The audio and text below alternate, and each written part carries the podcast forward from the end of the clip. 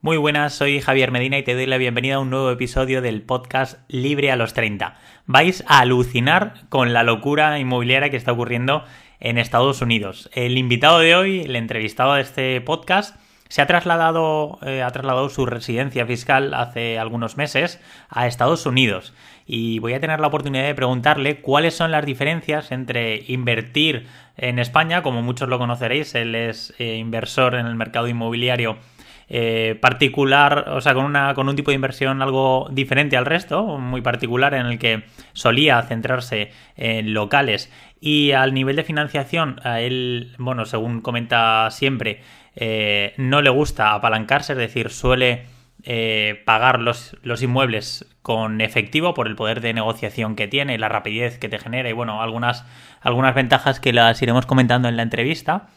Pero hoy voy a tener la oportunidad de, de preguntarle la diferencia entre invertir en España en el sector inmobiliario e invertir en Estados Unidos, ya que él lleva algunos meses allí y ha estado, eh, bueno, pues viendo cómo está, cómo está el mercado, qué oportunidades hay.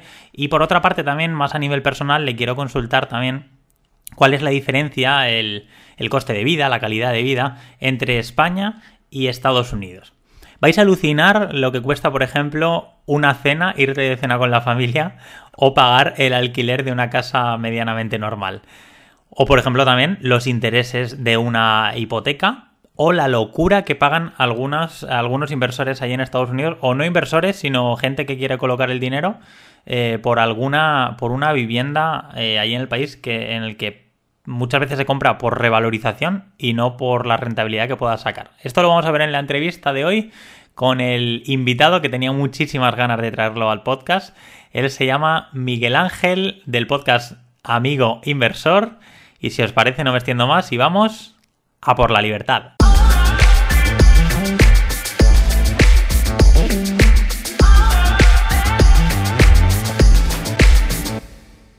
Muy buenas, Miguel Ángel. Muchísimas gracias por estar eh, por aquí. Bienvenido a Libro de los 30. Gracias por venir. Gracias a ti, Javier, por la invitación. Nada, tenía muchísimas ganas, de verdad. Y tardaste muy poco en contestarme, o sea que te lo agradezco enormemente, la verdad, el, interés que has mostrado. Quería hacerte unas preguntas iniciales porque yo te sigo desde hace tiempo, pero por si alguien que nos está viendo o escuchando eh, que todavía no te conoce, me gustaría hacerte unas preguntillas así rápidas. La primera sería la edad. Pues 41. Genial. Y cuéntame un poco a qué te dedicas y si tiene que ver lo que has estudiado con, esto que, te estás dedicando actualmente. Toda mi carrera, digamos, profesional, aunque yo soy licenciado en Administración de Empresas y tengo un MBA eh, del Instituto de Empresa de Madrid, toda mi vida ha sido un poco orientada a ventas, negociación. Eso ha sido básicamente mi, carrera. Y, y, bueno, he trabajado por cuenta ajena, pues básicamente hasta los 36 que empecé un negocio junto con mi esposa y, en paralelo, desde que tengo 27 años, pues empecé a invertir en bolsa y en inmuebles. Es una cosa que he ido compatibilizando siempre con mi, con mi actividad profesional. Y bueno, desde hace siete meses eh, estamos en Estados Unidos y, y bueno, pues desde aquí pues básicamente pues bueno, mantengo un poco el negocio de, de España. Eso es lo que hago actualmente. Genial. Ahora entraremos porque me parece muy interesante el cambio que has pegado de vida y que vas comentando en tus redes sociales, en YouTube y demás. Eh, ¿Dónde vivías antes de, irte para Estados Unidos? justo, justo antes. Bueno, fue un periodo de transición. Ya cuando sabíamos que nos vinimos, estuvimos en, Marbella unos meses, justamente por un proyecto que termina inmobiliario. Pero, digamos, quitando ese bypass, estuve en Granada. Eh, digamos, los últimos 15 años lo he ido pasando de 5 en Madrid, 5 en Barcelona, 5 en Granada, repito, luego un bypass, hay unos breves meses en, Marbella y ya me vine para acá. Genial, ¿y en qué zona de Estados Unidos estás ahora? Estamos muy cerca de lo que viene a ser Miami, esto se llama Doral, ¿vale? Es como una población que está muy cerca, bueno, cerca, está aquí cerca, cerca no hay nada. Está como unos 25 minutos de lo que viene a ser el downtown. Ya sabes, cuando tú buscas en Google Miami, pues toda esa imagen que te sale de rasca cielo y tal, pues tantos, pues a 25 minutos de aquí. Pero es una zona más residencial, más familiar, mucho parquecito. De hecho, bueno, pues, laguitos, veis que tengo aquí pues, justo un laguito. Y, es una maravilla, ¿eh? Sí. Más familia. Si no es un póster que tienes atrás, es una maravilla donde vives. claro, esto me recuerda mucho porque en, Barcelona hubo un tiempo que viví en, Barcelona capital, en calle, calle Bailén, y luego me fui a San Cugat. Y el que conoce ese San Cugat, pues ya sabe, mucho parque, mucho espacio, algo así. Digamos, rollo San Cugat, pero aquí en Miami. Genial. ¿Y el último capricho que te hayas concedido? Capricho, pues la verdad es que me compré, me compré hace poco la última Xbox, la serie S, que la tenía, le tenía ganas y, y, la verdad es que, muy chula, ¿eh? Muy chula, por cierto. La verdad es que muy contento. Genial. ¿Y cuándo has recibido la última carta de Hacienda? No sé, bueno, no sé si te la envían allí. Pues hace poco. Hace poco, ¿vale? Hace, sí, hace poco. Y bueno, la mandan a España, evidentemente, pero, pero la verdad es que sí, eh, no, no, hace mucho. Tú, 300 y pico euros he tenido que pagar por un pequeño descuadro que hubo, parece ser la declaración de, del 2020. este año, también te digo, ¿eh? este año, Javier, lo que viene a ser las cartas que están mandando de Hacienda, lo sé por, obviamente por mis gestores de, allí, los que me llevan los papeles, dicen que se han multiplicado, pero por 30, ¿vale? O sea, este año el caso de recibir muchas, muchas, eh, la gente está recibiendo muchas cartas de ese tipo, ¿no? Pues bueno, descuadre no sé qué, descuadre no sé cuánto por importe de cientos o, pocos miles, con el propósito de que Hacienda, pues bueno, está, está tratando de recaudar evidentemente para, por, el año, ¿no? Por el tema de la deuda. Mm. Doy fe, doy fe. Sí, a mí también me llegó una, una, inspección recientemente y también la de la asesoría daba, no daba crédito porque era algo absurdo realmente y, fácilmente demostrable, pero me decía que estaban así con otras empresas también, que les habían entrado de golpe unas inspecciones también absurdas que no tenían ningún sentido. O sea que me lo creo, me lo creo. Correcto. Mm. ¿Vives, ¿Vives de alquiler, Miguel Ángel, o en propiedad? En alquiler. La verdad es que toda la vida he vivido en alquiler y sigo, sigo de alquiler, Javier, macho. no, no, oye, es algo común en, en, los inversores por lo que veo. Algo tendrá que ver. ¿Y hay algo en lo que no te duele gastar el dinero? Que no me duela. Eh, qué buena pregunta. Algo que no me duela gastar. Bueno, en, bienes básicos. O sea, me gusta siempre llenar, llevar siempre el coche con el depósito lleno. Me gusta tener siempre la nevera con comida. Digamos que en, lo que viene a ser los gastos primarios, ahí no, no, no escatimo. Genial. Y aparte del inmobiliario, que todos los que seguimos sabemos que eres un crack en este, en este mundillo, ¿tienes otro tipo de inversiones o no? ¿O lo centras todo en el inmobiliario? Pues mira, em, me he atrevido, ¿vale? No lo he comentado. Y una cosa que más de uno me ha escrito me ha dicho, coño, qué callo te tenías tú, ¿no? Que, habías comprado en cripto y, nunca lo he dicho públicamente, básicamente porque siempre trato en redes sociales de contar lo que yo veo que, me funciona o como en este caso, lo que veo que no funciona, pues lo cuento también abiertamente para que otro no meta la pata como yo. Pero siempre me he basado en inmuebles o en acciones de bolsa. No sé si nos podrías indicar eh, cuántas fuentes de ingresos tienes.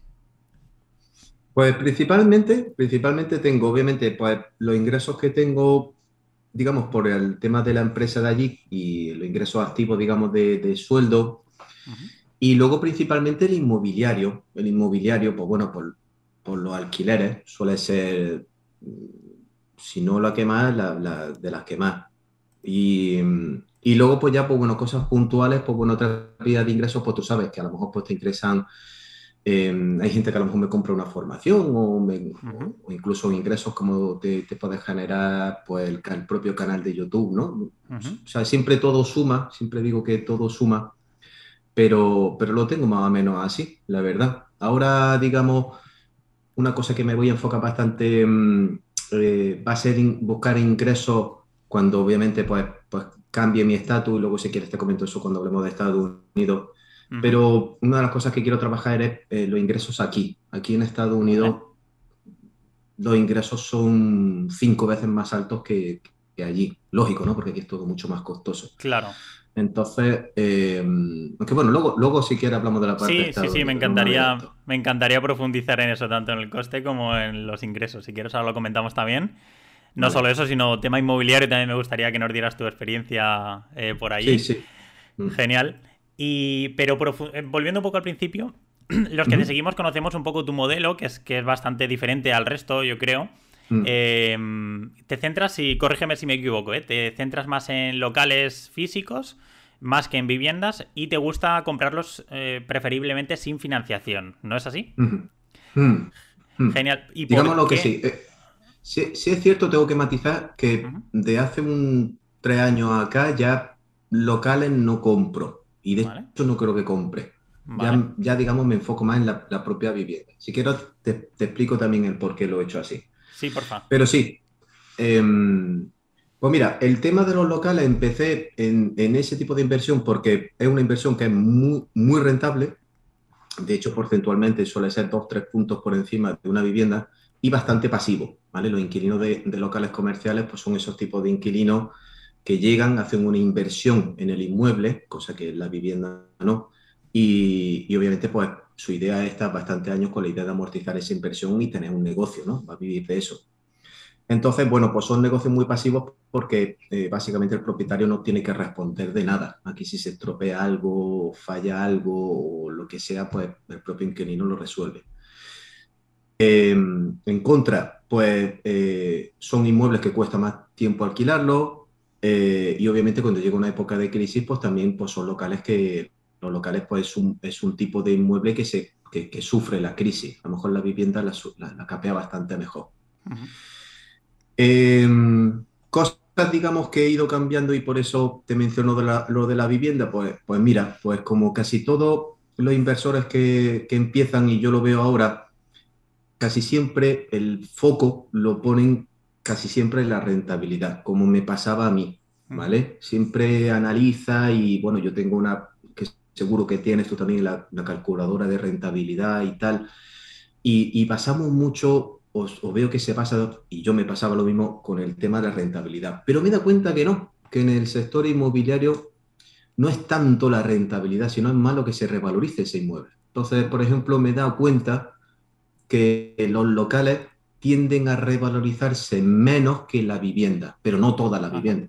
Tienes que buscar viviendas que tengan una revalorización superior a la media, ¿vale? Y eso se puede ver con números, analizar zonas, hacer comparativo de zonas. Entonces, cuando ya ves que realmente eh, yo hago números y digo, coño, imagínate, por ponerte un caso, 100.000 euros colocados, ¿vale? Un local, una vivienda. Esa vivienda me da un 6%, este local me está dando un 9%. Vale, el cash flow al final de mes se nota porque te está dando más cientos de euros, que eso al empezar pues sí que, que está guay, pero pasan 10 años, el local posiblemente, eh, salvo si no ha habido una cosa muy extraña en cuanto a reestructuración de tráfico o cambios, digamos, a nivel arquitectónico de la zona, proyecto, lo que sea, si no ha habido nada, eh, ese local, pues suponiendo que has comprado bien, puede valer 125, 130, pero esa vivienda puede costar 200. ¿Vale? Que entonces la ganancia, esos 70, es más que lo que me hubiese dejado el otro en cuanto a rentabilidad. ¿Y, y qué pasa? Em, esa vivienda 10 años o en 20 años, pues se empieza a separar cada vez más, con lo cual, al final de día y dependiendo la, la etapa que estés como inversor, ya la rentabilidad no es tan importante, sino yo, por ejemplo, me preocupo más o me enfoco más en tener menos, menos inmuebles, pero que tengan esa capacidad. O sea, yo ya te digo, yo, yo lo veo eh, que esa capacidad la tiene mucha más una vivienda en una zona buena que tenga unas peculiaridades que, que, que se lo permitan, pero, macho, em, repito, cuando uno empieza que lo que quiere es dinero, dinero, dinero y crea esa bola de nieve lo más rápido posible, pues está muy bien. Pero cuando ya a lo mejor, pues, pues bueno, ya vas más años, ya tienes una edad como puedo tener yo, ya te enfocas más, no tanto, no, no te va a cambiar la vida 500 euros al mes, pero tener ese, esa capacidad de que ese patrimonio valga mucho más te permite escalar a unos niveles que ya el propio cash flow del día a día no te lo permite. Vale. Y lo segundo es por el tema de la deuda, que también te lo, te lo, te lo comento, es porque la mayoría, porque a mí no me gusta o, desaconsejo, digamos, el endeudarse, ¿vale? a diferencia de, todos los inversores inmobiliarios que dicen que usa la deuda del banco, que si la inflación juega a tu favor y todo eso, y todo eso está muy bien. En la teoría y todo está muy bien. Pero cuando tú sabes, cuando tú pides un préstamo a 20 o 30 años, pues tienes que tener en cuenta que vas a pasar mínimo dos o tres crisis.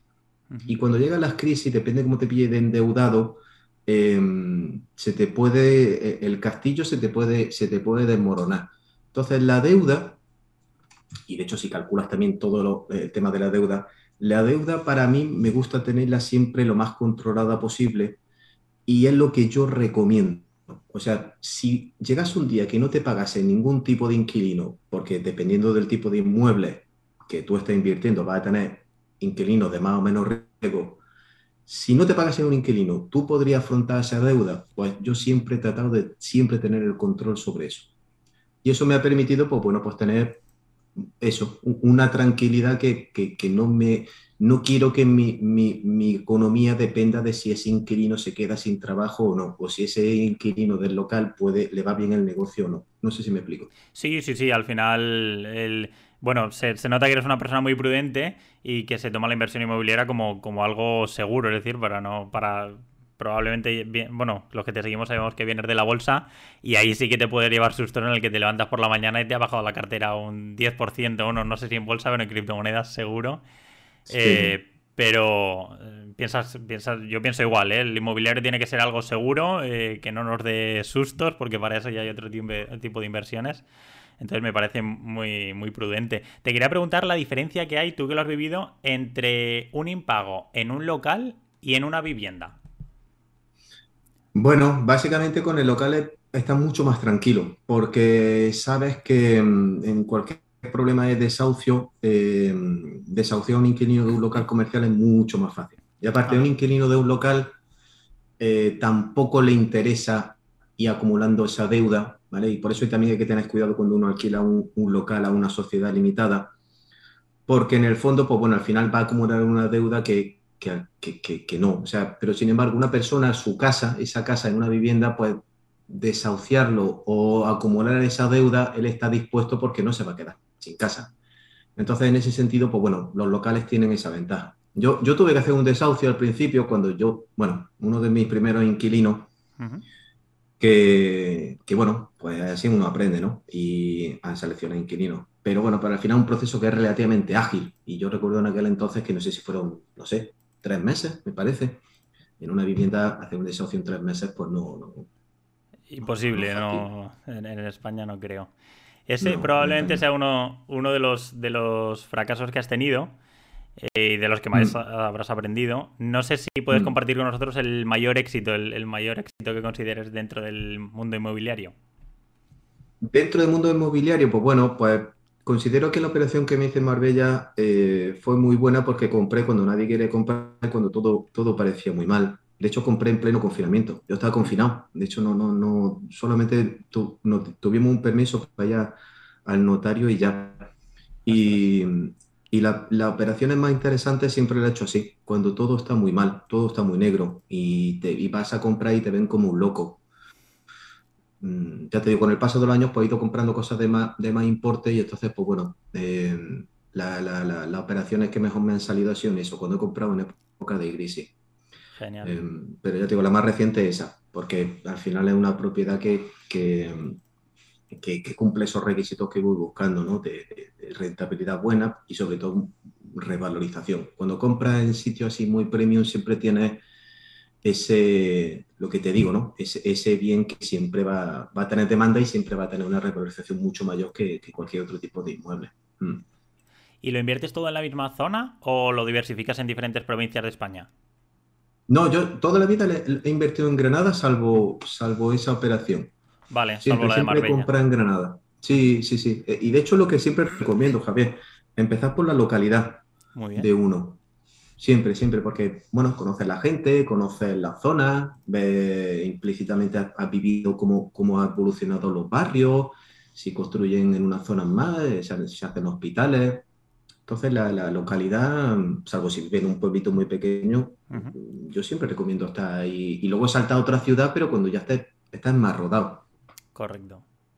Genial. O si tiene un personal shopper, imagínate, tiene una persona que, si tiene un personal shopper, imagínate en otro sitio que, que te plena confianza y tal, pues bueno, pues, pues, pues entonces sí, también puede ser una, cosa interesante. Claro, claro. Pero sí, lo que dices tú, eh, al final conoces, o sea, y no tiene sentido tener un piso en cada, cada provincia cuando estás empezando porque te tienes que buscar a un buen electricista en esa zona, un buen manitas en esa zona, o una inmobiliaria buena en cada zona. Entonces, si lo tienes todo agrupado, pues pienso muy bien, muy aceptado.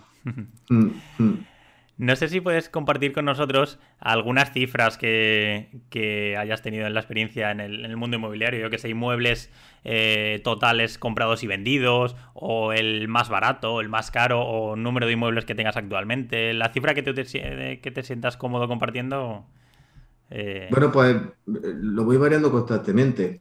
Ahora he puesto a la venta este mes un local, este mes que viene voy a poner a la venta otro local. Bueno, la, operación más barata, más barata que he hecho en mi vida, creo que fueron 40.000 euros, me parece, y la más cara 300.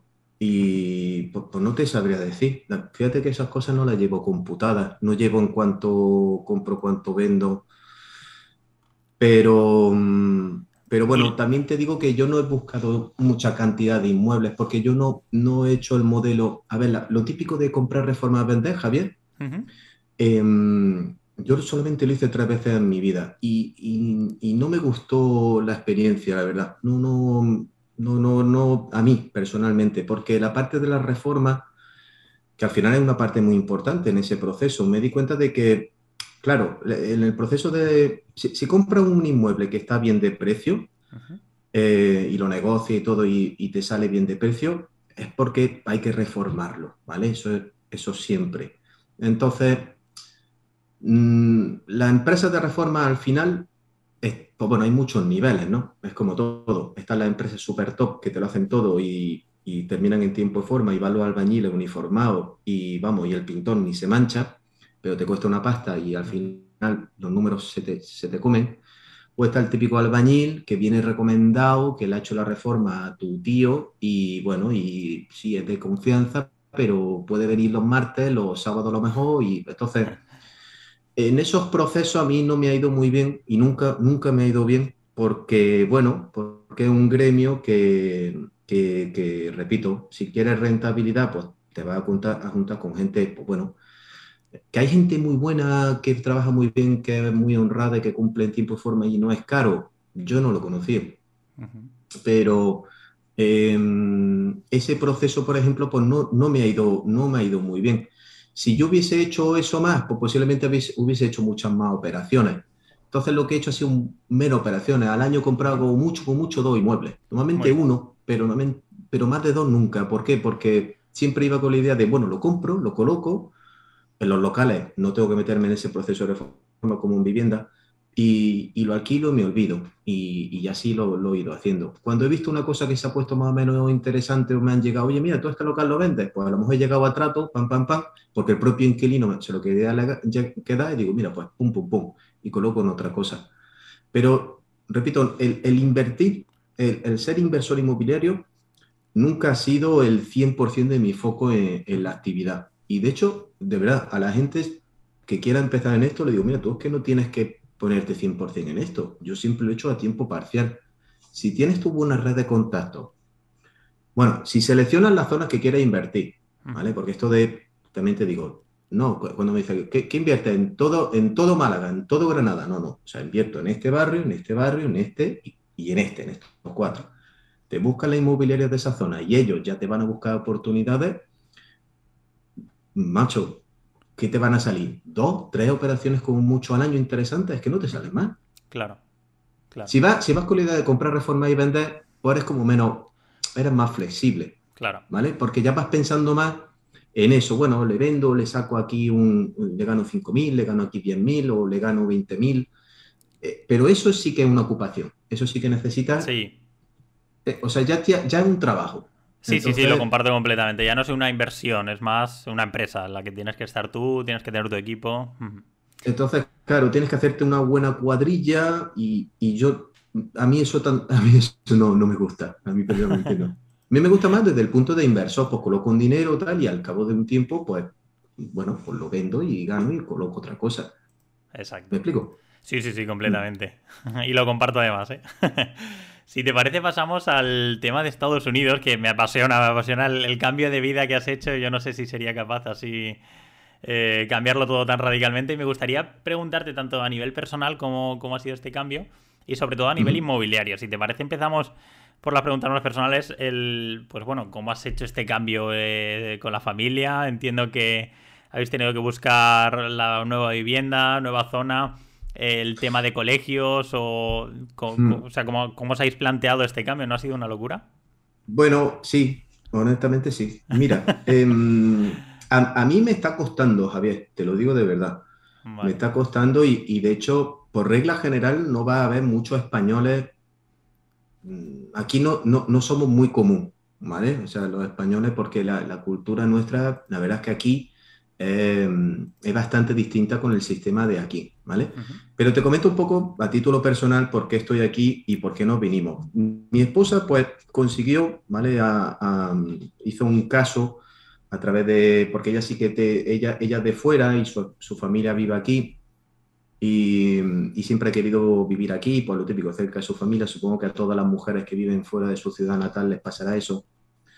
Y, entonces, pues bueno, ella hizo un paso, un caso, un proceso de aplicación para una visa que se llama O, ¿vale? Una visa O eh, te la dan si tú demuestras que tienes uno, una experiencia, unos conocimientos, destacas por encima de la media en, en algún tipo de sector, ¿vale?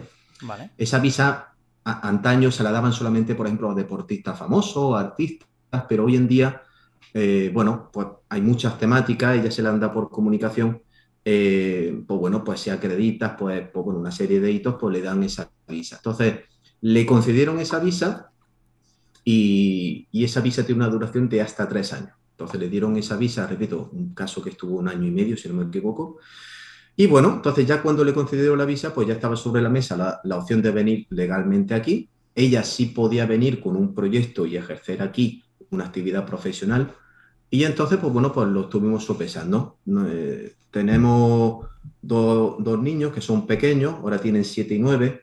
Y, y bueno, a esa edad pues también movilizarse es relativamente fácil. Ya cuando los niños son un poco más grandes y tienen amistades o están más consolidados, pues un poquito más, más complicado. Entonces, fue una visa que se presentó y, para ella pues también era un reto personal y profesional. Y entonces dijimos, bueno, vale, pues podemos, podemos cambiarlo. Al final, también, pues bueno, el, haber hecho inversiones inmobiliarias, pues también te, te, permite esa flexibilidad, ¿no? Eh, y gestionar alquileres y eso a distancia, una cosa que se puede hacer eh, siempre que tenga el equipo allí a nivel local y no, no, no es que tome tanto tiempo.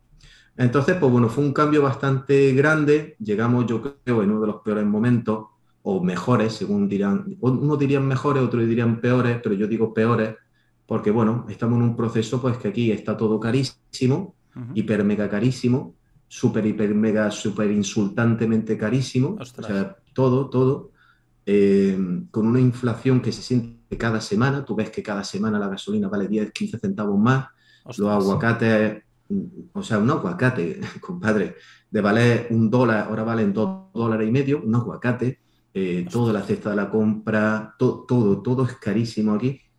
Y, entonces, pues bueno, em, a mí me está costando mucho por eso, porque te das cuenta de que dices, tío, em, sí que es cierto que aquí cualquier persona medianamente que pueda tener permiso de trabajo, si quiere, tiene trabajo. Eh, no es como en España. En España, aquí estamos hablando creo que de un 3% de desempleo, o sea, casi cual, o sea, un mono con un lápiz para tener trabajo aquí. Vale. Em, los sueldos son muchísimo más, o sea, la renta per cápita aquí son 63 mil dólares, mientras que en España creo que está en 21 mil euros. Ostras. Entonces, pero aún así, aún así, aún ganando supuestamente tres veces más, el coste de vida aquí es mucho más costoso. Aquí, de hecho, esta semana estuve leyendo un artículo muy interesante. Uno de cada eh, cinco americanos no llega al paycheck. Aquí, por ejemplo, pagan cada dos semanas. No es como en España que te pagan a final de mes. incluso muchos trabajos pues tienen paga extra.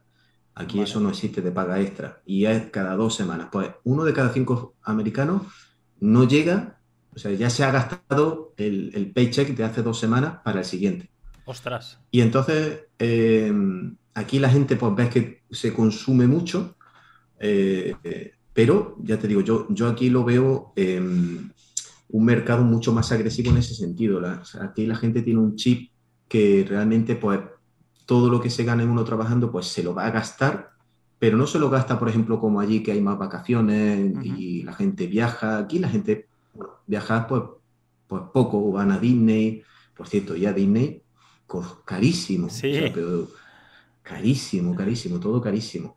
Y, y, en ese sentido, yo, por ejemplo, yo nunca he visto bajar la cuenta corriente más rápido que como, como la ve aquí. Madre mía.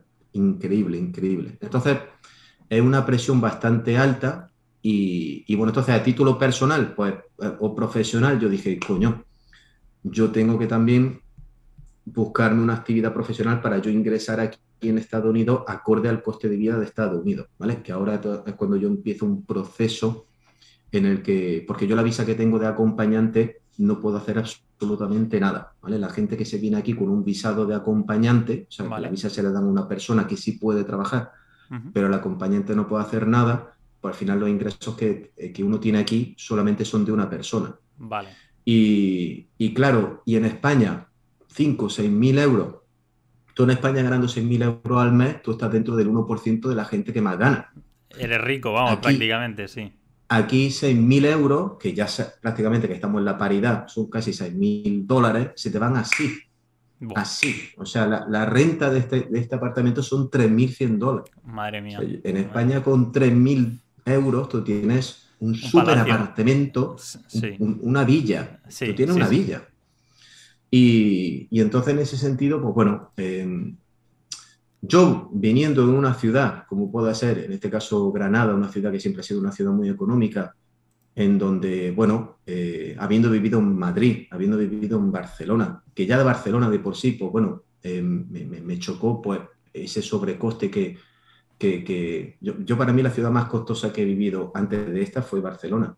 Pero aún así tú ves que, que la gente pues, gasta con un, raciocinio español, como pensamos los españoles, eh, más acorde a, un estilo de vida, ¿no? Eh, aquí no, aquí no, aquí... Y de hecho una cosa interesante, por ejemplo, Javier, que fíjate tú qué cómico, y ya te, te empiezo a hablar del mercado aquí. Aquí los contratos de alquiler son a un año.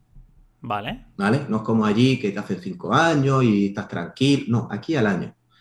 Y al año te puede llegar y te puede decir el propietario, oye, mira, eh, son 3.500 dólares de alquiler. O lo tomas o te vas. Pero te, lo, pueden subir lo que quieran, no, no hay ley que lo, lo que quieran. Lo que quieran. Lo único es que si te lo suben, supuestamente, eh, si te lo suben más de un 5%, cosa que está pasando actualmente en el mercado, te lo tienen que decir un mes antes. Bueno. ¿Vale? Esa, es la única condición. Entonces, em, negocio que hay aquí, mudanza. Aquí la gente constantemente se está mudando. ¿Vale? vale.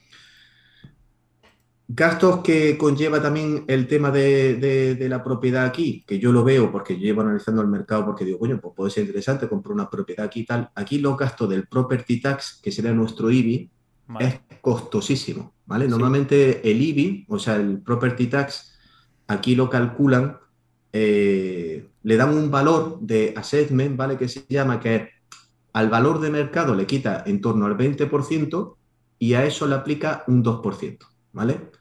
Anualmente. del valor de esa propiedad. Entonces, te lo van actualizando cada año. Ostras. Un poco para que, para redondear, para, hacer un número redondo, más o menos, ¿vale? Por cada 100 mil dólares de valoración de esa vivienda, pues va a tener a final de mes unos gastos de property de unos 180, 190 dólares. Entonces, si tú compras una casa, imagínate, de 500 mil dólares, pues vas a pagar más o menos unos mil dólares mensuales de property tax. mensuales. Madre mía. Pero, pero ¿qué pasa? Tú puedes comprar una, una, propiedad aquí hace 30 años, que esto también lo he visto yo, que esto, por ejemplo, a, los españoles, por lo menos a mí esto me, me, me, saca de la... No, no, lo entiendo. O sea, hay, hay personas que compraron una casa aquí hace 30 años, que les costó, imagínate tú, me lo invento, 100 mil dólares. A día de hoy, por, por la zona y cómo está todo, esa propiedad puede costar 1.2 millones y entonces están pagando de property tax a final de año pues 30, 40, 50 mil dólares. Entonces es curioso, ¿no? Porque te dicen, yo ya trabajo para la casa. Y entonces te quedas tú así pensando y dices, sí, sí, sí. No, y bueno, y una cosa que interesante, en el momento en el que tú no pagues un property tax, aquí el Estado te embarga la casa, pero en 0,2. Sí. Te echa de la casa así, rapidito, ¿vale? Aquí el tema de desahucio no es como allí. Aquí Sí, sí, sí. Aquí, rapidito. O sea, ahí la gente, la gente espabila porque tiene que hay, hay mucho que pagar, entonces te tienes que buscar las castañas como sea. Tienes que, emprender o buscar un trabajo, lo que sea. No, no, no. Yo ya estoy viendo gente que hace dos trabajos, de luna a viernes y el fin de semana hace Uber. Porque el Uber, que, todo ha subido con el gasto de gasolina, bueno, todo está aquí carísimo, pero el Uber, para mucha gente, es una vía de ingreso extra eh, y lo hacen los fines de semana. Y te digo una cosa, tú aquí no tienes límite para trabajar.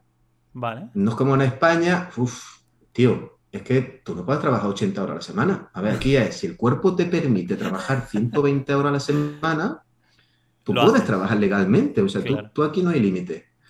Y, mm, ya te digo, una cosa, entonces, quédate con otro dato de aquí, Javier, es que esto, esto te digo, son, son cosas que quiero compartir. Prepararé un vídeo de resumen más adelante, pero bueno, te las voy adelantando. Mira, en España, por ejemplo, nosotros tenemos un concepto de, bueno, ¿cuánto estoy dispuesto de, de mi ingreso neto, ya sea personal o en pareja, o digamos ingresos familiares, a destinar a pagar en vivienda, sea alquiler o cuota de hipoteca? ¿vale?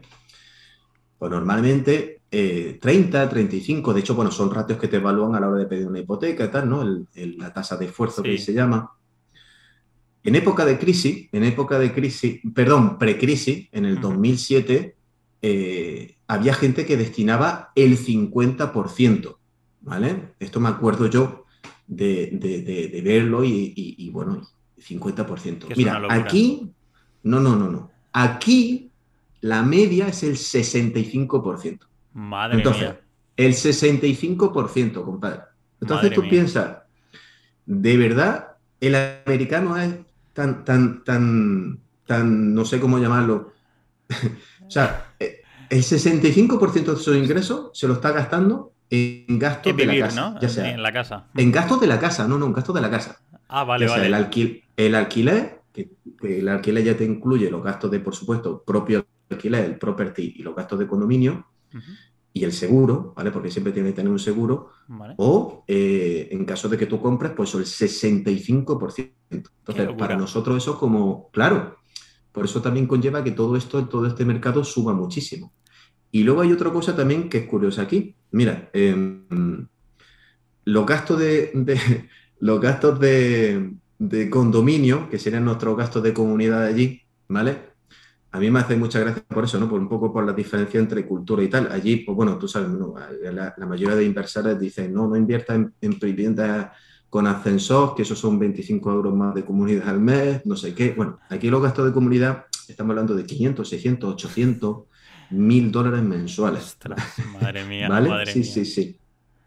Y es una cosa que yo lo veo incongruente, porque tú dices, ¿por qué la gente está dispuesta a pagar 800 dólares de comunidad por un gimnasio comunitario, una piscina, como esto está lleno de jardines, pagar miles y miles de euros por jardinería todos los meses con algo que realmente no estás, digamos, disfrutando, ¿no? Pero culturalmente el americano lo quiere así. ¿Sabes lo que te quiero decir? Sí, estás pagando el 65% de tu ingreso en, en cosas y en gastos fijos que, sobre todo por los gastos de condominio, el, que me parecen increíbles aquí, eh, que si seguridad, que si no sé qué. Y, entonces, pues, pues es un mercado que, Y luego otra cosa también importante que me estoy acordando. Aquí hay una plataforma que se llama Zillow, ¿vale? Que es un MLS que es como, imagínate, un fotocasa, un idealista, ¿vale? Tú lo fusionas y, te sale una super aplicación que encima te saca todo el historial de compra y ventas, está todo, todo, todo, todo. Vale. Ahí en ese sentido está todo mucho más especificado que en España. Mira, aquí hay un valor de referencia que da esa propia herramienta, ¿no? El Zillow Estimate. Y entonces te da un valor de mercado. Pues bueno, pues tú vas viendo como ese valor de mercado, ¿vale? Que te da por tramo. Eh, cómo va subiendo en función del mercado. Y, macho, aquí la gente es tan obceca, tan, tan obtusa, que piensa que eso es evidentemente el Padre Nuestro. Entonces, si aquí la aplicación, esto dice que tiene una valoración de 500 mil dólares, pues lo que vale. Mínimo son 500 mil dólares. De ahí para arriba, ¿no?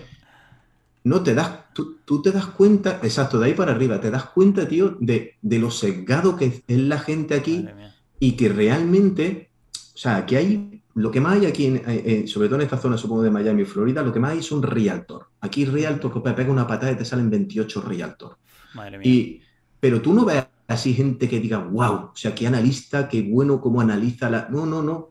Aquí el tío, sin ir a, ver, no, mira, estos son 500 mil dólares, mira, lo pone aquí, mira, está, eh, o sea, no hago visitas si no tienes tú 500 mil dólares para hacerte la casa. Dice. O sea, locura. Es, un mercado, sí, sí, muy, locura. Yo por eso me preguntan, ¿has comprado algo allí? Digo, ¿Qué voy a comprar? No he comprado nada. Pero es que no me salen los números por ninguna parte. Madre mía. Y, sí, sí, sí. es una cosa que... Em, bárbaro, Javier. ¿Las hipotecas cómo están por ahí? ¿Son equiparables a las de España? ¿Hay tipo fijo, hay tipo variable o ahí hay un estándar para todos? Bueno, aquí básicamente eh, hay diferentes sitios donde tú puedes solicitar préstamos, lo que viene a ser hipotecario, ¿vale? Eh, ya no es tanto con el banco como tal, como se hace allí, que se envía este banco, y otro banco, sino hay diferentes organismos que, que te prestan el dinero. De hecho, hay, mm, hay un, o sea, si tú eres eh, residente y tienes una serie de peculiaridades y estás dentro de una serie de gremios, por ejemplo, los médicos, pues incluso tú solamente te piden el 3,5 de, de, de down payment, que sería nuestra entrada. Pero a nivel de intereses, por ejemplo, eh, aquí en Estados Unidos todo se rige por tu credit score, ¿vale? tu, tu, ratio que tengas de... que eso allí no existe, ¿vale? Em, y, aquí pues hay un, bueno, hay tres organizaciones que son las tres organizaciones que evalúan el ratio o tu capacidad de endeudamiento y bueno, y, aunque no hay mucha información abierta, sino bueno, mucha gente que habla sobre ese tema, pero tú vas acumulando puntos en función de los créditos que has ido pidiendo a lo largo de tu vida y conforme, tú los has ido eh, pagando. O sea, tú llegas aquí, por ejemplo, como en mi caso, ¿no?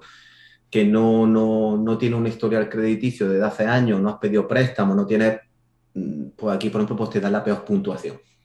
Pero ¿qué pasa? Tú vas a pedir que un préstamo, por supuesto te pidan el down payment, como allí, pero miran tu crédito y en función de los puntos que tú tengas, pues te van a dar mejores o peores condiciones. Y pasa en todo. Va por un coche, que lo primero que te preguntan, ¿qué puntuación tienes tú? 600, 700, 500, lo que sea. Y en base a eso, pues dice, mira, pues la cuota de tu list te sale por tanto. Va a sacar un teléfono móvil. ¿Qué? O sea, aquí siempre, ¿qué? va a alquilar una casa. Va a alquilar una casa. ¿Qué, mm, qué puntuación tienes de, score, ¿no? El, el credit score. Y, y, entonces, ahora mismo, para que te haga una idea, una persona que tenga 720 puntos, que es bastante, o sea, estoy, hablando de una persona que puede tener muchos años con, con crédito, nunca ves falta un pago, ¿vale? Porque en el momento en que tú entras en una cuota de impago, imagínate que tú tienes, por ponerte el caso, una, una cuota de lease, aquí todo el mundo tiene un coche con lease, pues tú vas pagando tu lease y hay un mes que no puedes pagar por el motivo que sea, por el motivo que sea, ¿no? O tienes deudas con tarjetas de crédito y llega un mes que no puedes pagarlo. Pues automáticamente eso lo reportan, el banco lo reporta a las tres entidades crediticias que te digo y ya sale en ese historial que has tenido un impago y tu ratio pues te baja pues 200 puntos. Entonces, automáticamente, automáticamente, en cuanto tú vas a pedir un préstamo, aquí en Estados Unidos todo está registrado, Javier. Todo.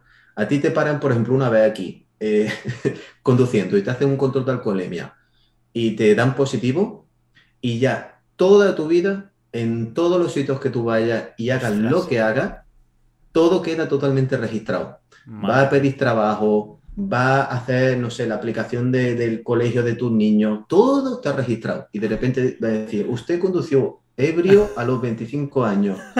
Y sí, sí, sí, sí, sí. Ostras, qué locura. Madre mía, sí, sí, aquí cualquier cosa quede registrado. Entonces, aquí eh, una persona con 720 puntos, que es bastante, em, le están dando un 5% de interés hipotecario. O sea, un, un 5%. Sí, un 5 y algo, 5, 15, como ahora subió el, S, a una persona que no tiene historial crediticio como pueda ser yo, pero bueno, mi esposa sí tenía un social y tal, eh, te pide mínimo un 8%. Y yo sí, un 8%, te voy a pagar un 8%. Madre mía, madre mía. Y la gente lo pide aún así, aún teniendo un 8, un 5%, ¿se dan bastantes hipotecas o no? Sí, sí. Aquí también te digo otra cosa, otro factor por el cual eh, el mercado está como está. Verás, el home buyer, ¿no? que lo llaman aquí, que es el comprador, lo que sería en España el comprador de primera vivienda, en España, por ejemplo, representa el, no sé, no te sabría decir, no tengo datos oficiales y, no existen, pero, yo creo que de, la, de cada 100 casas que se venden en España, eh, no sé, 95 son para para que la persona la viva. O sea, hay mucha cultura de, oye, compro mi casa y quiero mi casa y la tengo en mi casa y compro mi casa. ¿Qué porcentaje puede ser el inversor? Tanto de fondo como inversor particular. O poner un 5%, no sé. Aquí en la Florida, pues está casi a la mitad. Entonces, uh. hay mucha gente, mucha gente que el real estate lo tiene como un negocio. Mucha gente, ¿vale? Muchísima gente. Y muchísimas empresas y muchísimos fondos. Entonces, ¿qué pasa? Eso aquí se está convirtiendo en, una manera para seguir inflando la burbuja. ¿Por qué? Porque aquí la gente está especulando. Aquí, por ejemplo, cuando el inversor inmobiliario, si bien allí están, que si la rentabilidad, que si no sé qué, aquí nadie habla de rentabilidad. Aquí nadie sale, los números de rentabilidad no le salen a nadie, a nadie. Entonces, aquí la gente que hace compra especulando la subida y luego vender.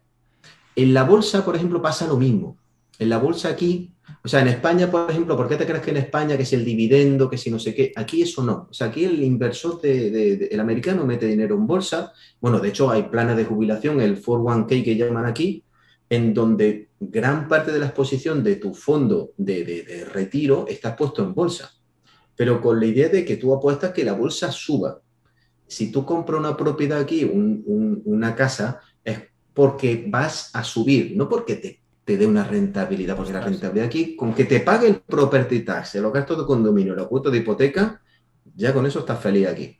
O sea, no es como allí, que si la rentabilidad, que si coño sé qué, que si me ahorro los gastos de no, no, no. Entonces, eso hace que también se produzca ese efecto burbuja. Entonces, tú en el momento, tú imagínate aquí, aquí, en serio, cualquier, voy a decir una palabra fea, pero es cualquier pardillo que se quiera meter en el sector inmobiliario, lo puede hacer, porque en el momento que tú compras una casa, el, banco te dice, vale, esta casa eh, está tasado en esto, tal. Si, si el mercado, como, como todo está abierto, repito, si es que tiene una aplicación que te va diciendo cada día lo que vale cada día tu casa, pues entonces el, el, banco pasa en seis meses y dice, mira, esta casa que compré en 200 mil dólares ahora vale 250 mil dólares. Hay gente que, o sea, tú puedes pedir la opción de que te ingrese dinero eh, el banco en cash in con algo que incluso ni has vendido. Échale cojones también a eso. Entonces, sí, sí. Entonces tú dices, mira, quiero comprar otra casa. Pues esa casa, como vale más, te sirve de aval. Vale. Y cualquier medio inversor aquí, ¿cuántas casas tiene? No tengo ocho casas. Ocho casas. Sí, sí, sí. O 16 casas. Esta, la, la, propietaria de este apartamento tiene 20 casas. 20 casas. claro, tiene una deuda como un demonio, pero a ella le da igual. Porque dice, mira, es que yo eh, me he gastado 3 millones de dólares comprando propiedades, pero que esas tres casas, esas, 20 casas a día de hoy valen 5 millones de dólares. Claro, claro. O sea, no, no piensa en el cash flow ni nada de eso. No, no, aquí es pura especulación. Claro, que de aquí a 5 años va a valer un 20% más, eso es lo que esperan, ¿no? O un 100%. O un 100%, vale, De verdad que estás apostando y de verdad que esto no ves que se está inflando y de verdad que esto, o sea, y la gente no. O sea, no, no piensa esas cosas. Dice, y por eso, claro, cuando llegan las crisis aquí, son tan fuertes. Claro. Y, Eso te iba a decir, me, estás describiendo un poco la, lo que ocurrió en 2007, 2008, ¿no? Que la gente se compraba un piso por en la playa, otro en la montaña, otro para el hijo, otro para vivir y otro para invertir. Y esperando eso. bestia. Sí. Claro, aquí el modelo, aquí el modelo ese que llaman BRRRR, ¿no? Eh, que creo que, en España es que no es factible, pero básicamente cuando todo eso no tú compras, reformas, lo alquilas, el banco te lo tasa, te da más dinero, porque, porque el banco lo ve como un negocio. Claro. Al final el banco lo ve como un negocio. No es como allí que el inversor inmobiliario pues es, coño, un tío malo que mm, se aprovecha de la necesidad de la gente y no, no, no, aquí no, aquí es como un emprendedor más y aquí vale. si eres emprendedor eres lo más parecido a Dios en la tierra, entonces Aquí te lo dan todo. Sí, sí, sí, sí. Aquí el americano emprende y ese tío es, uff, y entonces, ¿qué pasa? Pues, no, yo estoy invirtiendo. ¿Cuántas propiedades tiene usted? Seis. Seis. Pues venga usted aquí que le voy a dar más dinero para que compre otras seis. Y, el banco en ese sentido eh, no es como allí. Ahora, ¿qué, le pasa a un español? Pues como yo, pues diría, pero estáis, estáis locos, compadre, pero, pero no te das cuenta de que esto, esto va a reventar por alguna parte. Luego, luego otra cosa súper interesante, Javier, tío, que estuve leyendo anoche sobre las compras, porque claro, en Madrid se, está diciendo que Madrid está subiendo mucho pues, porque hay mucha gente de pudientes de, de, París o de otros sitios de Europa que está invirtiendo ahí. Pero aquí el tópico es que si los neoyorquinos, californianos y canadienses están invirtiendo aquí en Miami, por eso está subiendo todo y ta, ta, ta, ta, ta. Bueno, eh, el caso es que, bueno, eh, cuando llegó la pandemia y todo eso, el alcalde de aquí eh, hizo como un llamamiento, pues bueno, pues todo que quiere convertir a Miami en, bueno, un sitio de, tech, un rollo, pues bueno, pues eso, ¿no? Que tema de gente que tiene criptomonedas y tal, porque tú sabes que, bueno, el, tema de las criptomonedas, pues ha habido gente que, ha hecho y, y pues, muchísimo dinero. Entonces, era una manera para que la gente pues trajese ese dinero aquí. De hecho, mi cuñado vendió una, una propiedad, su casa, y le ofrecieron pagarlo con criptomonedas. ¿Por qué? Porque si, si, tú aquí vendes las criptomonedas, las pasas a dólares y compras una casa, ¿vale? Que podrían hacerlo ya tienes que tributar. Pero si tú pasas, imagínate que tienes mil Ethereum, pues si pasas a uno a otro no tributas porque tú no lo has llegado a hacer líquido, ¿no? Entonces siempre hay muchas transacciones así. ¿Qué es lo que también se hace aquí? Que yo no sé si en España se está haciendo. Había mucha gente que tiene un portfolio, por ejemplo, de criptomonedas que puede tener una valoración, imagínate, de 5 millones de dólares. Entonces, en vez de coger, vender una parte y comprar una casa al contado, en cash, que llaman aquí, pues lo que hacen es que piden el préstamo avalado por eso. Eso en España sí, sí sé, no sé con préstamos hipotecarios, pero sí sé que se puede hacer si tienes, por ejemplo, un portfolio de acciones. Tú que tienes un portfolio de acciones de bolsa allí, el banco te lo, te lo toma como aval, porque dice, bueno, tiene, este señor tiene 100.000 euros en, acciones de bolsa, está pidiendo un préstamo de 60.000. Vale, pues eh, perfecto, te lo avalamos con eso. Ahora, eso sí, si tus acciones van bajando y llega el momento en el que llega el importe de la deuda, el banco hace zasca y, te vende eso. Entonces, estuve leyendo ayer un artículo muy interesante que hablaba de la, de, bueno, de la cantidad de gente que pidió préstamo hipotecario para pagar eh, una propiedad, una casa en este caso, una o varias, avaladas por una cartera cripto. Vale. Ya sabemos cómo están las criptomonedas ahora. Sí, sí, sí. ¿Qué puede pasar? Si, si, las criptomonedas siguen bajando, porque si no me equivoco, creo que cualquier persona que haya comprado en un año criptomonedas a día de hoy está perdiendo, pues si sigue bajando, aquí pues los bancos van a decir, espera un momentico, que la valoración de su cartera de criptomonedas es justo la deuda que usted me tiene, ¡pah! Y, se empieza a hacer otra oleada de ventas precisamente por ese... ese sí, la liquidación. Correcto. Claro, claro. Sí, porque lo que te han prestado, eh, en cuanto empieza a valer menos del colateral que tú has dejado, entonces ahí es cuando ya te, dicen, oye, te lo venden directamente, ¿no? Claro, esa, esa situación, fíjate tú, Javier, sería bastante interesante porque, claro, esa no la vivimos en el 2008, porque en el 2008 no había cartera cripto. O sea, en el 2008 al final todo se estaba avalando por el propio, bueno, la capacidad de pago de la gente, que eran las famosas hipotecas subprime, pero al mismo tiempo se avalaba por el valor de la propia vivienda. O sea, aquí los bancos decían, bueno, esta casa que está tasada en 500 mil, bueno, pues no pasa nada. Eh, o allí también pues bueno, pues le doy un préstamo hipotecario para que usted no solo compre la casa, sino le voy a pedir 600 mil porque esta casa va a valer más y así la muebla, comprar el coche y todo. Pero al final tú estás hablando ese crédito por algo que luego resultó que valía menos. Claro. Entonces, tú imagínate que, habría que ver con números cuántos préstamos hipotecarios han pedido avalados por cartera de cripto, que aquí en Estados Unidos, en Miami, tienen que ser bastante en el momento que si eso sigue bajando, puede ser un detonante para que esa burbuja, porque aquí sí, sí, sí se puede hablar de burbuja, está hablando de avalar préstamos con cripto. Claro. Y ya hemos visto que las cripto no, no es algo... Bueno, con las acciones de bolsa pasa lo mismo. El Dow Jones, que está en treinta y pico mil puntos, ¿vale?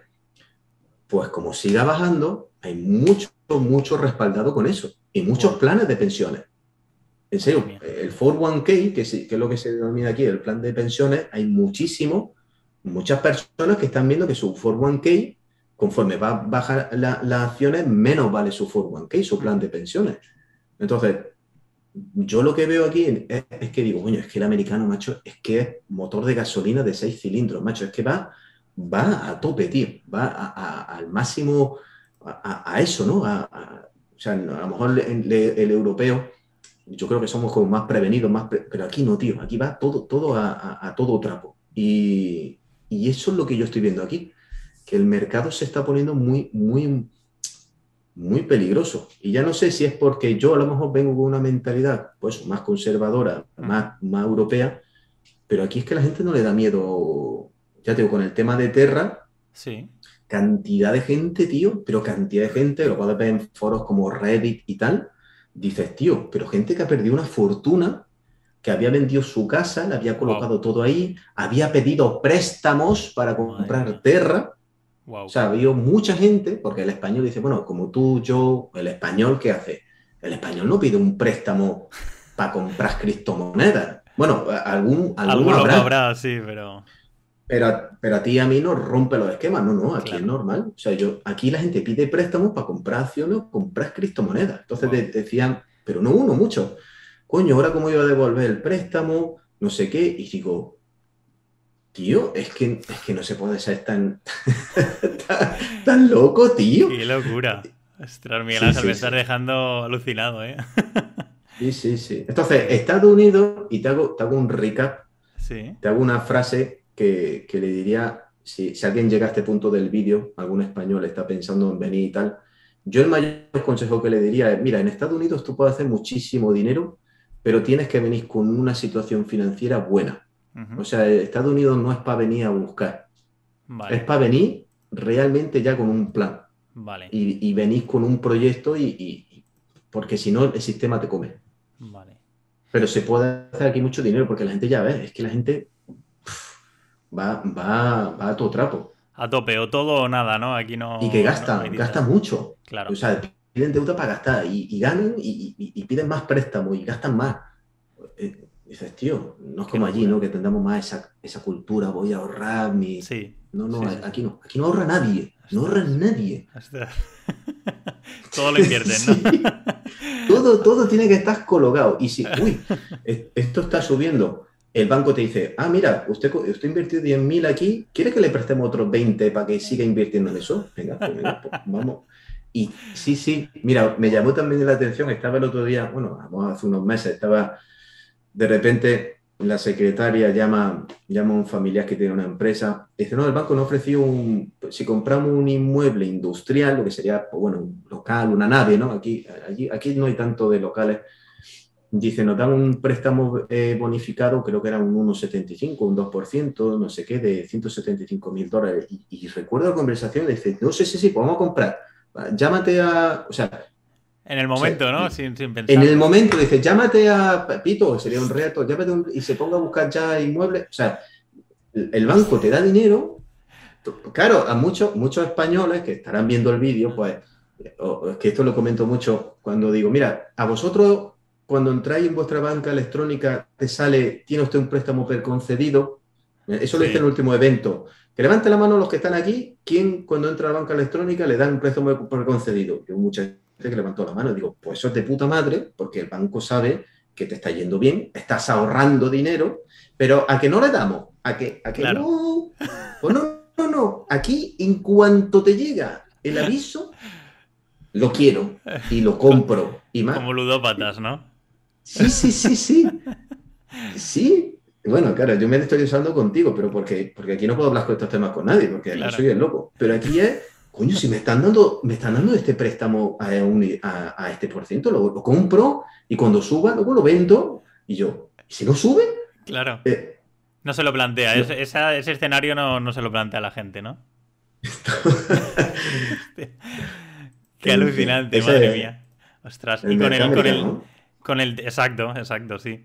Pero bueno, hay que vivirlo ahí, o sea que. ¿Y cuánto tiempo vas a estar por ahí? ¿Cuánto tiempo más? Antes de pasar al siguiente tema. ¿Cuántos años tienes previsto? No lo sé. Nosotros tenemos visa hasta, hasta mayo 24. O sea, me quedan dos años. Em, vale. No obstante, ya te digo, yo voy a ahora hacer mi, mi, proceso para yo tratar de tener un estatus legal, bueno, legal lo tengo, sino un estatus de trabajo. ¿Por qué? Porque yo también me quiero aprovechar del sistema de aquí, porque la gente paga mucho. La gente paga aquí muchísimo, por cualquier cosa paga un capital. Sí. Entonces yo voy aquí a exprimir a esta gente que gasta tanto, claro. Hombre, claro, claro, hombre. Haces bien, haces bien. No, no, allí en España, ya tengo yo, y yo que vengo de a lo mejor una zona un poquito más que la gente, pues, si ya ahorra, ahorra más. Pues entonces, mm, no ves cómo el dinero fluye como aquí, que sí, que, que nadie ahorra, pero todo el mundo gasta. Todo el mundo gasta, todo, todo el mundo. Todo, el mundo gasta en todo. Mira, conozco también otro conocido que montó, eh, montó con un socio una empresa para limpiar piscinas. Y a ver si hay algo aquí, son piscinas. Claro. Y, fíjate si hay empresas para limpiar piscinas, que no es que diga, mira, esto es un mar azul. No, no, no, no. Hay de todo, de todo. Pero es que, es que no puede más. Es que, es que. De la cantidad de trabajo que tiene, ¿no? La cantidad de trabajo. Mira, esto me hace mucha gracia porque vi un, monólogo de, un humorista de aquí de venezolano. Dice: Usted es pintor, se viene aquí y mientras que pueda hacer así con el brazo, mientras que el brazo le permita hacer este movimiento, usted va a tener trabajo de pintor toda la vida. Y es verdad. Es que es verdad. con una tasa de desempleo del 3%, del 3%, es que tú dices, bueno, voy a buscar trabajo. Y es que tú ves por todas partes hiring, hiring, estamos contratando, no sé qué, hiring, hiring. Todo, todo, todo. Qué locura. Y, la gente... Me, recuerda a Andorra, lo que me estás diciendo me recuerda a Andorra, que también la tasa de paro creo que es del 1 o del 2, y allí los andorranos decían, es que eh, son cuatro y sabemos quiénes, quiénes son, y es que no quieren, o sea, y esa tasa porque no quieren trabajar o porque están aquí viviendo la vida, porque lo tienen invertido y no quieren trabajar. Pero trabajo hay, o sea, tú vienes aquí y en cualquier lado te, están buscando. No, no, aquí, macho, pero, pero todo, tío, todo, todo, todo, todo, todo. O sea, cualquier persona dice, bueno, voy a trabajar, eso sí, va a trabajar, no tiene vacaciones y, el sistema se va a encargar de que todo lo que ganes te lo gastes. Sí. Solo, sí, sí, sí. Aquí, aquí el sistema está pensado para que tú no pares la máquina, tú tienes que gastar. Entonces también aquí forman parte dos cosas. Una parte, lo que viene a ser la parte estrictamente financiera. Por ejemplo, lo que te he dicho, tío. O sea, si tú puedes estar trabajando toda la vida para comprarte una casa, tienes pagado tu hipoteca, lo tienes todo pagado, y ya los propios gastos de la casa te, obligan a seguir trabajando. Es que para mí es un sinsentido, ¿no? Pero, pero es así. Y en el momento en el que aquí lo llaman el IRS, ¿no? que sería nuestra hacienda de allí, en el momento en el que tú estás teniendo capacidad de ahorro y estás teniendo ingresos, te meten un sablazo de impuestos. Y, y, si no, la cultura propia de este sitio es que cuando todo el mundo gasta, pues, pues si tú no gastas, tú eres el, raro. ¿Me explico? Hablo de esta zona, posiblemente esto sea más, más, propio de la zona donde estoy, no, no en todo Estados Unidos, pero, pero claro, como no va a tener el último teléfono, como no va a tener tal, como no va a salir a cenar. Claro, aquí salí a cenar, macho, tú dices, joder, tío, pero si. ¿Cuánto te puede costar una cena allí?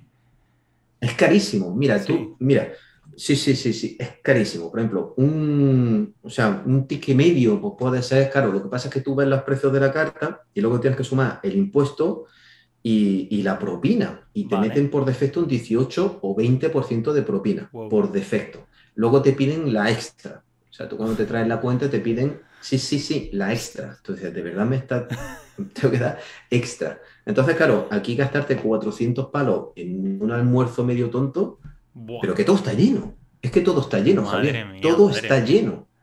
Tú le dices a la gente, tío, ¿y por qué no te quedas en tu casa y te ahorra eso? Claro. No sé, y, lo inviertes. No, pero seguramente lo invierto. Sí, sí, sí. Y si me, da, y si me, si me dan préstamos para invertir. ¿Para qué me voy a privar yo de esa cena? Entonces, es verdad. y, si no y si no trabajo los fines de semana, y tú. Claro. Joder, tío. No, es como, es como súper. Otra cultura completamente diferente, ¿eh? A mí me, está impactando. Habrá gente que no escuche y diga, wow, eso me encanta y me apasiona. Y habrá otra gente que diga, wow, eso, esa gente es loca. Claro, claro. La mayoría piensa, wow, esos son locos. Por eso aquí española hay muy poco. Claro. Claro, claro, no, Y yo los pocos españoles que he visto, claro, los pocos españoles que he visto que estén aquí, pues te lo dicen, yo no podría volver a España. Pues claro que no, porque si tú estás aquí, te está yendo bien, está ingresando, es que en España nunca ingresaría lo que ingresa aquí. Claro, jamás. Claro. El sistema en España está pensado para que la persona, digamos, de perfil bajo, tenga un mínimo estatus y el de perfil alto baje por eso lo de la clase media, ¿no? Te tratan siempre de comprimir ahí, pero subir, es lo que te digo, ganar 6.000, 8.000, 10.000 euros netos mensuales en España no es ni un 1%, es un 0,00001. Aquí los saltos mucho más fácil. Tú puedes pasar de, en dos años trabajando, puedes pasar de ganar 4.000 a 8.000 y de 8.000 a 16.000. Madre mía. ¿Sabes lo que te digo?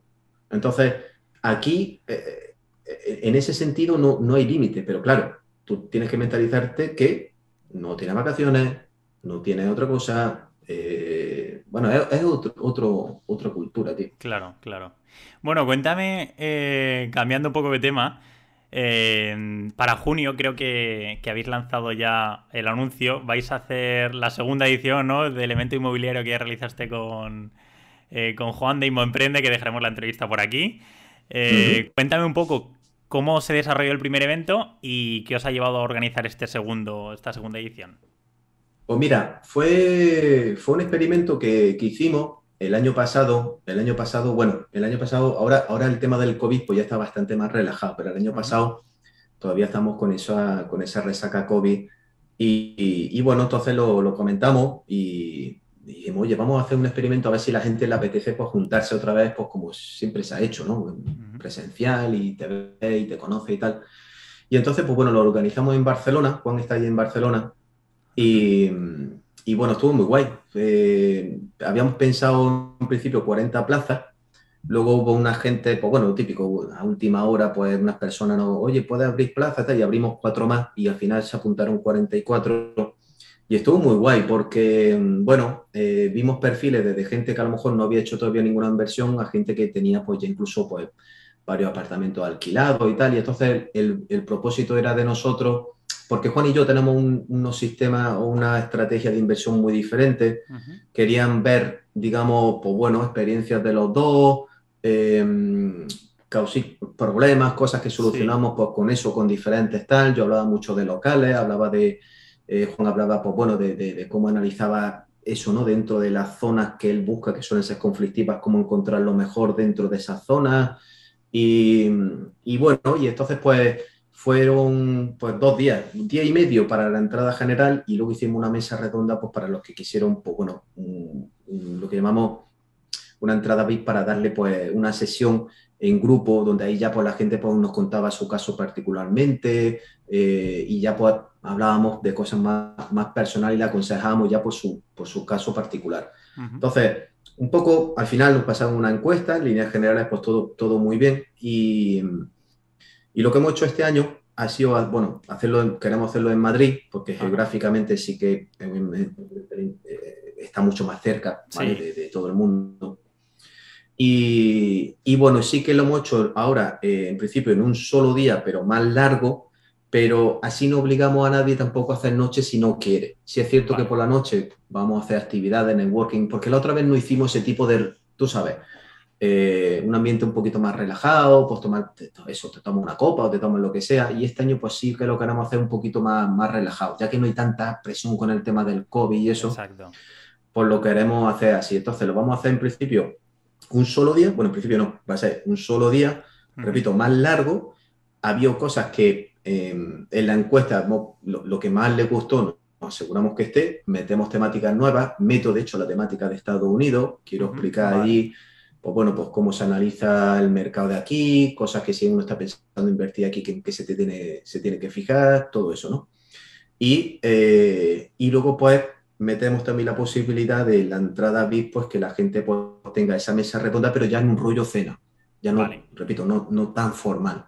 Oye, pues dejaremos el enlace eh, por abajo y así el que esté interesado le animo, le animo a que vaya. He visto vídeos del año pasado, o sea, del de la última edición, y tenía muy, muy buena pinta. O sea, que, os felicito tanto a Juan como a ti por organizar este tipo de eventos tan, tan chulos. Vale, Miguel Ángel, estamos llegando al final de la entrevista y te voy a pedir que saquemos la bola de cristal. Vamos a. Te voy a hacer una proposición en la que vas a tener que adivinar el futuro de aquí eh, tres años. Vas a tener que adivinar eh, lo que ocurra para eh, mayo, junio de 2025 a nivel económico, a nivel personal, un poco, ahora lo veremos las 10 preguntas. En el caso de que aciertes más de la mitad, que aciertes 6 de esas 10 preguntas, vas a poder elegir el lugar donde quieras que te invite. A ser posible en España, por lo que hemos estado viendo. Claro. Porque como me invites a Estados Unidos a, que te invite a comer, probablemente tenga que pedir aquí una hipoteca solo para, para la invitación al restaurante. Exacto, para ir. Así que si aciertas estas seis preguntas, pues eh, de aquí tres años, pues te invitaré yo al restaurante que tú elijas. ¿De acuerdo? Perfecto, pues vamos con, las preguntas. Si te parece, para entrar un poco en contexto, vemos que mm, el IPC en España sigue bastante disparado, al 8,3%. El precio de Bitcoin vemos que ha bajado, lo que estábamos comentando, ha bajado bastante. Lo tenemos en 28.000 euros eh, a día de hoy, el precio de un Bitcoin. Eh, la tasa de paro en España es del 13,5%. En España, para que lo compares con Estados Unidos, madre mía, 10 puntos más. Pero bueno, 13, 13 igualmente para ser España no está nada mal. Vale, vale, sí, dentro de lo que cabe. Dentro de lo que cabe. Exacto, no, lo puedo fijar, ¿no? La deuda. Hemos visto tasas del 20 y pico. Sí, sí, sí, sí. En plena crisis, sí, sí, una locura. O sea que no, no podemos quejarnos. La deuda de España se ha reducido un poquito. Está ahora en 117,75%. El mercado inmobiliario, para ver si ha subido o ha bajado de aquí tres años, lo he basado en la zona del barrio Salamanca de Madrid, en el que el precio medio de venta por metro cuadrado actualmente es de 7.288 euros eh, para comprar un, piso ahí en, en, el barrio Salamanca de Madrid. Y por último, el último dato, el litro de gasolina 95 actualmente está en 1,936 euros. Visto esto, Miguel Ángel, si te parece, sacamos la bola de cristal y te voy a hacer 10 preguntas. Vamos a ver si las aciertas. En la primera sería eh, si te ves dentro de tres años con más o con menos propiedades, eh, propiedades que actualmente. Bueno, es que se. Eh, en cantidad. en, cantidad, no los. posiblemente menos, pero en calidad seguro que más. Vale, vale. Perfecto. Claro, es lo que te digo, hay, hay unos inmuebles que a lo mejor ya no los considero tan estratégicos y lo estoy vendiendo. Entonces... En número sería menos que actualmente. Sí, sí. Genial. Yo creo que sí. Yo creo que sí. ¿Y te ves viviendo todavía en Estados Unidos o ya estarás por España? Uf, eso es difícil, eso es difícil. si se dan, claro, es que depende de una serie de factores, pero si se dan, eh, posiblemente siga aquí. Vale. Posiblemente siga aquí. Genial. Que en este caso sería básicamente, por darte la respuesta también nos dejaron el aire, si, si consigo un estatus, digamos aquí, de, trabajo, posiblemente me, quede una temporada por lo que te estoy diciendo, una persona aquí con un buen perfil y, con un estatus de trabajo, es que conseguir trabajo y que le paguen muy bien es mucho más fácil que en España. Claro. Pues seguro, seguro que lo logras. no tengo duda. y el mercado inmobiliario, eh, inmobiliario ya no, en Estados Unidos, sino en España, basándonos en el barrio del dato del, precio medio eh, por metro cuadrado del barrio Salamanca, ¿estará más caro o más barato que, actualmente? O sea, yo diría que. Yo diría que más. ¿Qué más? Genial. Sí, si tengo que decir blanco-negro, diría. Hmm. Perfecto. ¿Y crees que eh, la legislación nos permitirá alquilar los pisos o los locales? Bueno, vamos a, vamos a dejarlo en viviendas. Eh, al precio que nosotros queramos, sacar eh, este inmueble a 1.000 euros al mes y el gobierno nos va a dejar? ¿O habrá una limitación en la que el gobierno nos marque cuál es el precio máximo que podemos sacar un inmueble al, al mercado del inmobiliario de alquiler? A nivel nacional. Yo creo, yo creo que por donde van los tiros, y al final, pues bueno, lo tratan, harán una serie de normativas como, bueno, lo que, lo que hemos visto, ¿no? Hacerlo en determinadas zonas que se considere de, ¿cómo dice?, de, tensión, ¿no? Donde esté el mercado tensionado. En principio yo diría que lo van a tratar de capaz por zona, cosa que, bueno, eh, hay muchas teorías e hipótesis sobre si eso es bueno o malo para el mercado, em, pero yo creo que sacarán eh, pues bueno, eh, limitaciones, pues como, bueno, es que lo están haciendo, lo están haciendo ya, están tratando de, sacar ese proyecto para, para eso. Sí, sí que, hay zonas como Cataluña y demás que lo han intentado y luego lo han tirado para atrás, pero la idea es, o sea, la, pregunta es si crees que a nivel nacional, es decir, en cualquier lugar de España. No, en cualquier lugar de España no. No, eso seguro que no. No, no, eso seguro que no. Vale. No, porque hay, hay zonas que ya el propio mercado se regula de una manera en donde ya no, no hace falta meterse. Claro, claro. Vale, la siguiente pregunta sería sobre las criptomonedas y concretamente Bitcoin. ¿Crees que estará por encima de los 100.000 euros o por debajo? Uf, pues le estás preguntando a alguien que ahí... Mm, por el bien de los, de, los estadounidenses que se han, que se han embargado, que, se, que se han hipotecado ¿no? con Bitcoin, que sí, ¿no? no lo sé, tío. Si acierto es de pura, de pura casualidad. Yo diría que. Yo diría que sí. Perfecto, perfecto, genial. Genial. ¿Y la inflación en España? ¿Por encima del 10% o por debajo?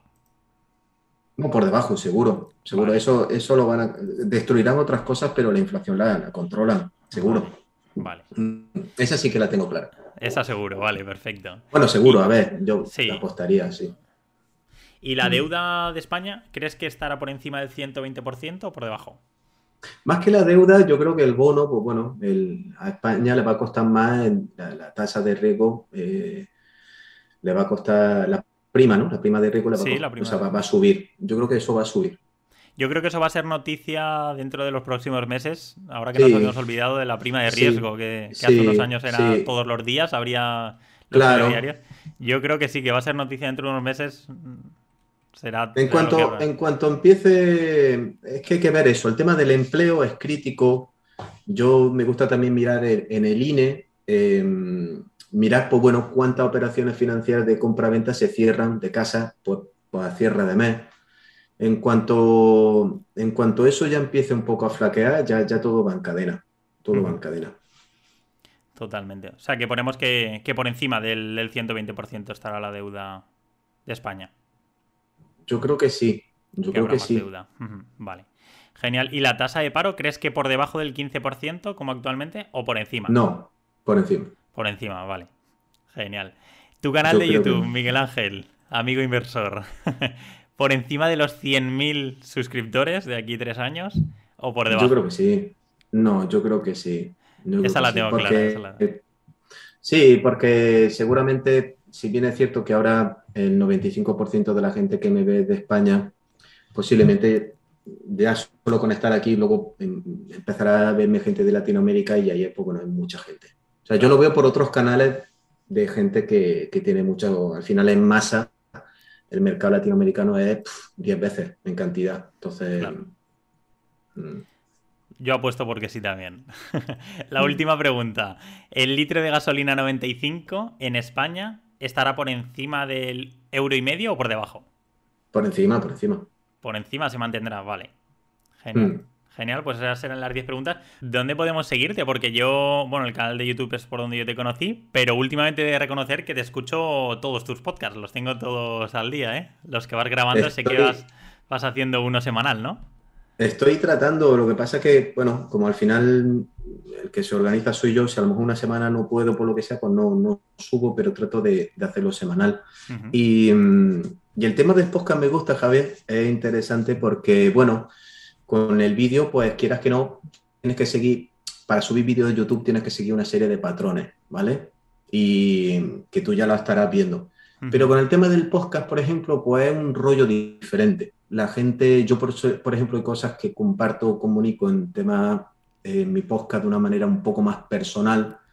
Yo explico las cosas de una manera que a lo mejor en YouTube no las puedo hacer de esa manera. Genial, Miguel Ángel. Pues de verdad que me tiraría horas hablando contigo. Me has parecido una persona súper agradable, de verdad que, te lo agradezco. Ya, lo sabía de los vídeos y de los podcasts. Me parecías una, una persona muy real y de verdad que lo has confirmado. O sea que te lo agradezco enormemente que hayas dedicado tu tiempo a estar aquí en, en Libre a los 30. Espero que nos podamos conocer antes si vienes por España o si me, si me acerco eh, por tu zona siempre que vengas eh, por Málaga o, a Madrid cuando hagáis el evento o lo que sea. Y si no, pues de aquí tres años haremos, haremos la comida, veremos quién tiene que pagar la cuenta, esperemos que no toque no me toque a mí pagarla en Estados Unidos, y no iré pidiendo ya, ya la hipoteca. claro, claro, está guay, está guay. No, no, en serio, yo cuando me escribiste dije, claro, ¿por qué no? Sí, sí, a mí me gusta siempre colaborar, hombre, con eso, con gente que siempre vea que, ¿me entiendes? Vi tu canal y tal, digo, sí, sí, perfecto, porque tenemos afinidad. Y aparte, bueno, trabaja, has trabajado con Germán, que me parece un tío de puta madre. Sí. Eh, con, con, Juan. Con Juan también estuvo, exacto, sí, sí, sí. Entonces dije, sí, sí, no, por supuesto, lo que, lo que, lo que quieras, tío. te lo agradezco enormemente, te lo agradezco enormemente, Miguel Ángel. pues nada, dejamos pues todos, todos los enlaces. Creo que todo el mundo que esté viendo o escuchando esta entrevista ya te va a conocer, pero por si hay alguien que no, pues para que te siga. Y de verdad, gracias por tu tiempo, espero que hayas estado a gusto y nos vemos muy pronto. Un abrazo enorme.